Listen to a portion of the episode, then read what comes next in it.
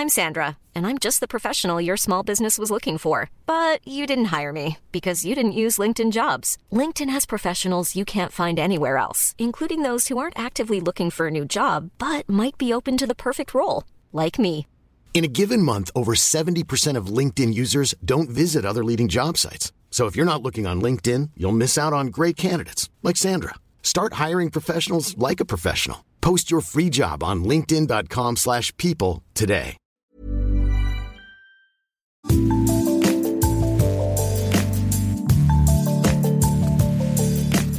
Bonjour, c'est Anne-Laetitia Béraud. Bienvenue dans Minute Papillon.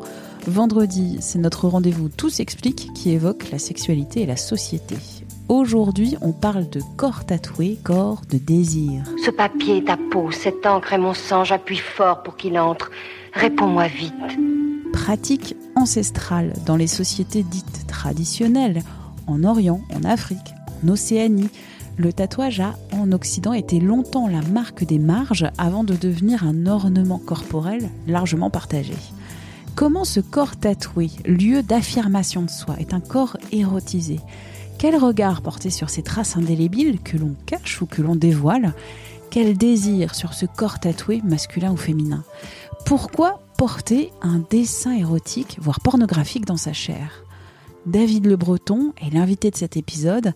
Il est anthropologue, professeur de sociologie à l'Université de Strasbourg, auteur de nombreux ouvrages sur le tatouage dont Signes d'identité, tatouage, piercing et autres marques corporelles. Première question à David Le Breton. Depuis quand cette érotisation des corps tatoués? Vous soulevez une question immense parce qu'on peut dire d'abord euh, que les marques corporelles euh, sont inhérentes à la condition humaine, donc on les retrouve dès l'origine, dès les premiers humains. Alors on peut penser que la dimension euh, érotique joue un rôle sans doute, mais dans, dans ce qu'on connaît en tous les cas, du fait de l'ethnologie par exemple, les tatouages revêtent plein de significations simultanées. On associe souvent, par exemple, le tatouage au passage d'un âge à un autre, des marques de, de propitiation, être protégé de la maladie, être protégé du mauvais sort, être protégé de l'attaque des, démons, etc.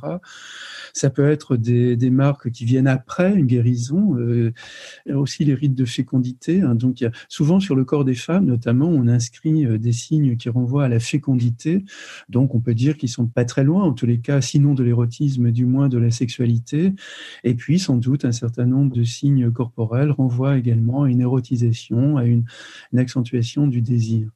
Pour répondre d'ailleurs plus précisément à votre question, mais par rapport aux sociétés traditionnelles, l'un des mythes d'origine des îles Marquises autour du tatouage renvoie euh, au fait qu'un dieu avait été délaissé par son épouse qui était allé voir d'autres dieux et qui manifestement se livrait à des aventures euh, sexuelles assez larges. Et donc ce dieu va voir euh, un sage qui lui explique que la manière pour lui de ramener sa femme, ce serait de tatouer son corps, de le rendre désirable le dieu va se faire tatouer et en effet, à partir de ce moment-là, toutes les femmes lui tombent dans les bras, dont son épouse qui revient très très vite à lui. Donc là, dans, dans cette tradition pacifique, du, du Pacifique, il y a un lien très étroit entre l'érotisation, entre le désir donc, et le tatouage. Il y a encore euh, 30 ans, 40 ans, dans les sociétés occidentales, se faire tatouer, c'était mal perçu. D'où vient dans la société occidentale cette érotisation du corps tatoué? Alors je dirais qu'elle est aussi euh, très ancienne parce que le, tatouage va, apparaître dans nos sociétés occidentales avec les marins du capitaine Cook. C'est à la fin du, du 18e, alors le capitaine Cook relâche euh, au large de Tahiti. Les bateaux euh, qui sont là voient apparaître des pirogues avec des insulaires qui, sont, qui ont des corps profondément marqués, tatoués. Et à ce moment-là, les marins, mais le capitaine Cook lui-même, hein, dans son journal, il est absolument extasié. Il décrit avec admiration la beauté qui se dégage de ces hommes. Et à partir de là, un désir naît finalement. Euh, le, Le désir, c'est le désir de l'autre, hein, puisque vous êtes en pleine psychanalyse. Et donc, euh, ils vont, euh, les marins, mais aussi les, officiers de bord. Hein, on ne peut pas dire que ce soit à ce moment-là uniquement une tradition populaire. Les officiers de bord également vont être tellement fascinés qu'ils vont se livrer euh, à l'ouvrage des, tatoueurs insulaires. Et lorsque les bateaux vont rentrer dans, dans, les ports occidentaux, il y a une espèce de tache d'huile qui va se propager d'un port à un autre parce que les marins vont être considérés justement comme prodigieusement attractif.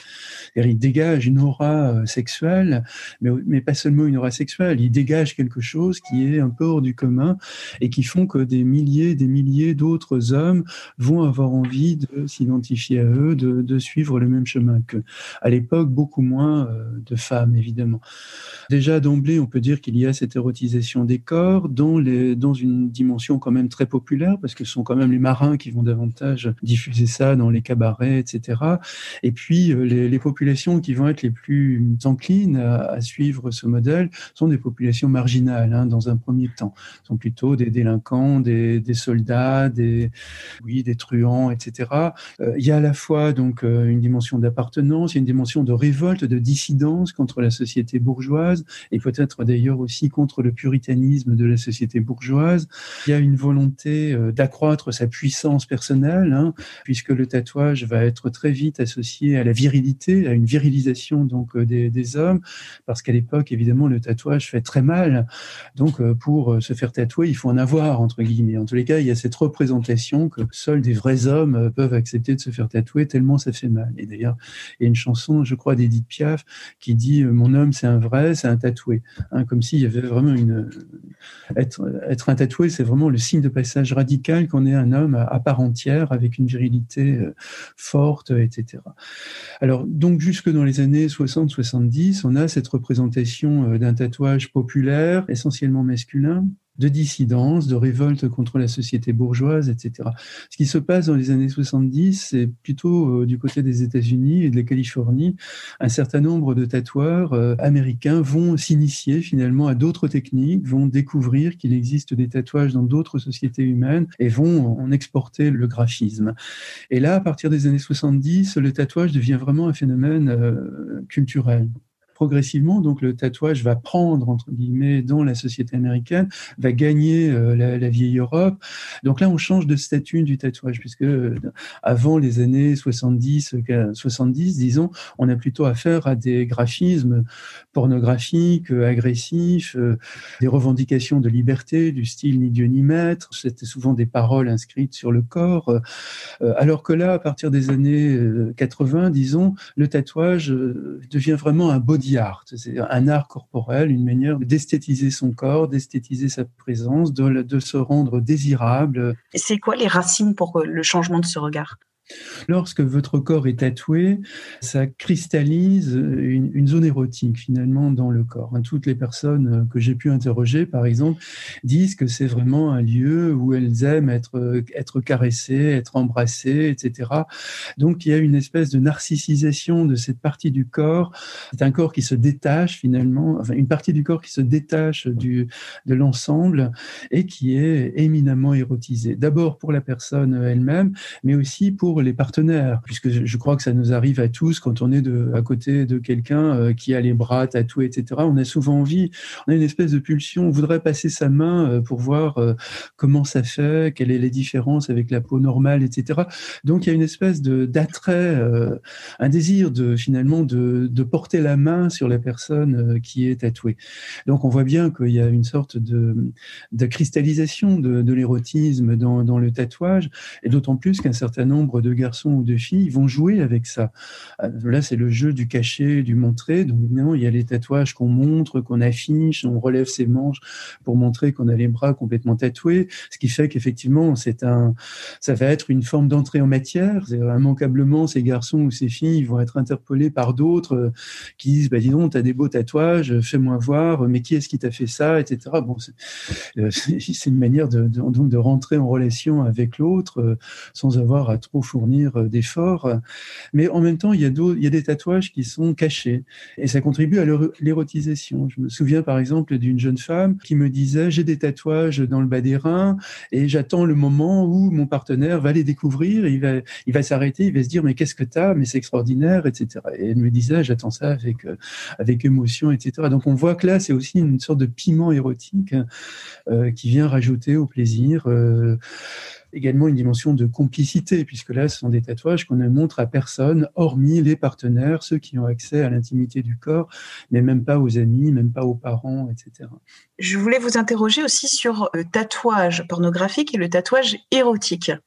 Pourquoi se faire tatouer une femme euh, sein nu Pourquoi se faire tatouer une vulve ou un pénis sur le corps? En fait, c'est beaucoup plus compliqué de répondre à votre question. Oui, parce que chaque tatouage renvoie à une mythologie personnelle euh, de la personne qui porte ce tatouage. Le même tatouage peut revêtir, en d'autres termes, des significations extrêmement différentes d'un individu à un autre. Donc, il ne faut pas forcément y voir une sorte de manifeste, entre guillemets. Ce tatouage pornographique ou érotique peut renvoyer à des souvenirs personnels, par exemple, euh, de, de, de quelqu'un qui a perdu une amie, qui a perdu un ami, qui se souvient je ne sais pas, de, telle ou telle posture, ou en tous les cas de telle ou telle émotion, et qui veut avoir dans le corps, en quelque sorte, comme quand on dit de quelqu'un, je l'ai dans le corps. Donc, c'est pas facile de répondre à votre question. En revanche, je ferai évidemment une distinction majeure entre pornographie et érotisme, parce que le fait de tatouer une femme les seins nus sur son corps, là, on n'est pas dans, dans, la pornographie, on est plutôt dans l'érotisme, et, et, ça peut être, je ne sais pas, j'imagine, pour un garçon euh, qui, qui a beaucoup de succès auprès des femmes, une manière de rappeler qu'il est un, étalon, euh, ou en tous les cas un modèle euh, sexuel un tatouage pornographique, à mon avis, est davantage populaire. Euh, c'est vraiment, à mon avis, un tatouage entre mecs, entre guillemets, hein, pour se montrer entre, entre mecs qu'on est des tombeurs, que les, femmes, on, se les envoie sans problème, etc. etc. Donc, c'est plus. Un tatouage érotique renvoie à davantage d'élaboration, de réflexion, de raffinement, etc.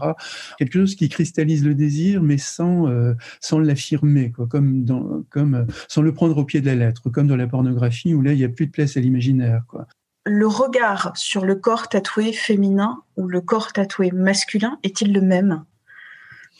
Aujourd'hui, oui, parce que jusque dans les années 80-90, euh, on peut dire que le tatouage était pratiquement masculin, populaire, de dissidence euh, ou d'affirmation d'un entre-soi, en tous les cas euh, masculin.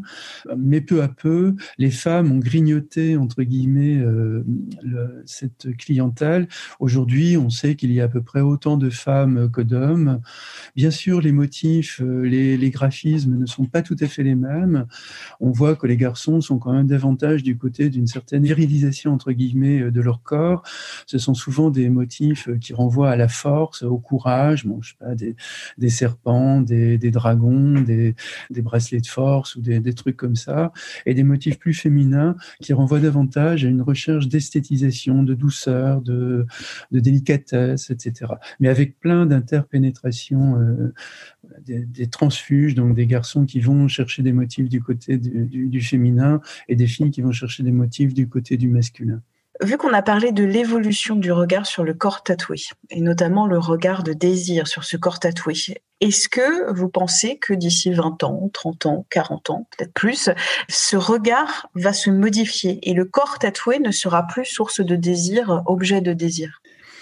J'ai oublié d'introduire une nuance et, votre question me, la rappelle. Bien entendu, dans les milieux populaires, il y avait cette attraction euh, désirante en quelque sorte envers le tatouage. Et sans doute un certain nombre de femmes, sans doute également d'hommes euh, dans les mouvances gays, éprouvaient une très forte attraction euh, pour ces hommes ou ces femmes de milieux populaires. C'était une manière finalement de s'encanailler.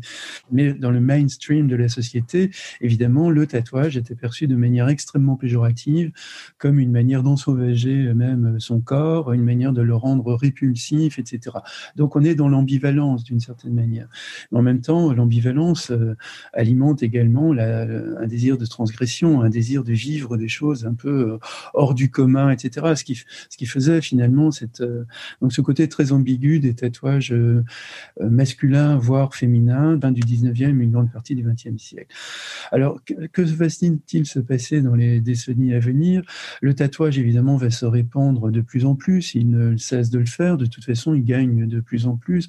J'ai même, à un moment donné, évoqué une sorte de fantasme de remplissage en, en, évoquant le fait que si, on, si on poursuit dans la même logique, dans pas longtemps, les corps complètement nus deviendront des corps incroyablement désirables. Quand on dira, mais quoi, t'as aucun tatouage, aucun, euh, aucun piercing même, euh, aucun implant, mais c'est absolument extraordinaire.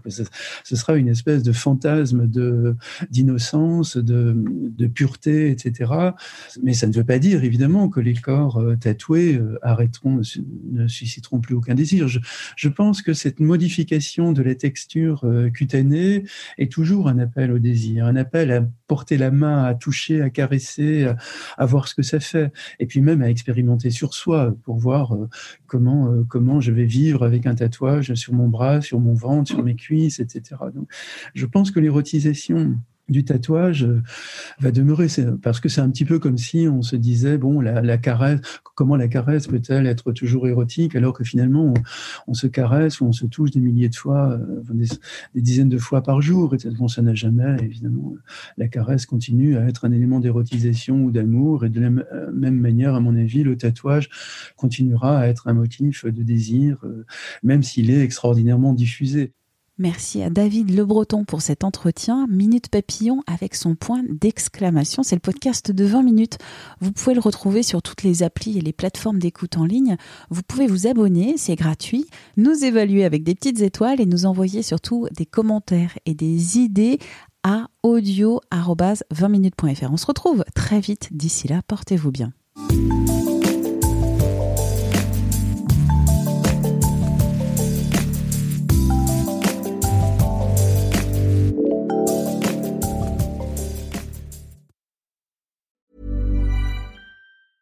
Hey, it's Danny Pellegrino from Everything Iconic. Ready to upgrade your style game without blowing your budget? Check out Quince. They've got all the good stuff shirts and polos, activewear, and fine leather goods, all at 50 to 80% less than other high end brands. And the best part? They're all about safe, ethical, and responsible manufacturing.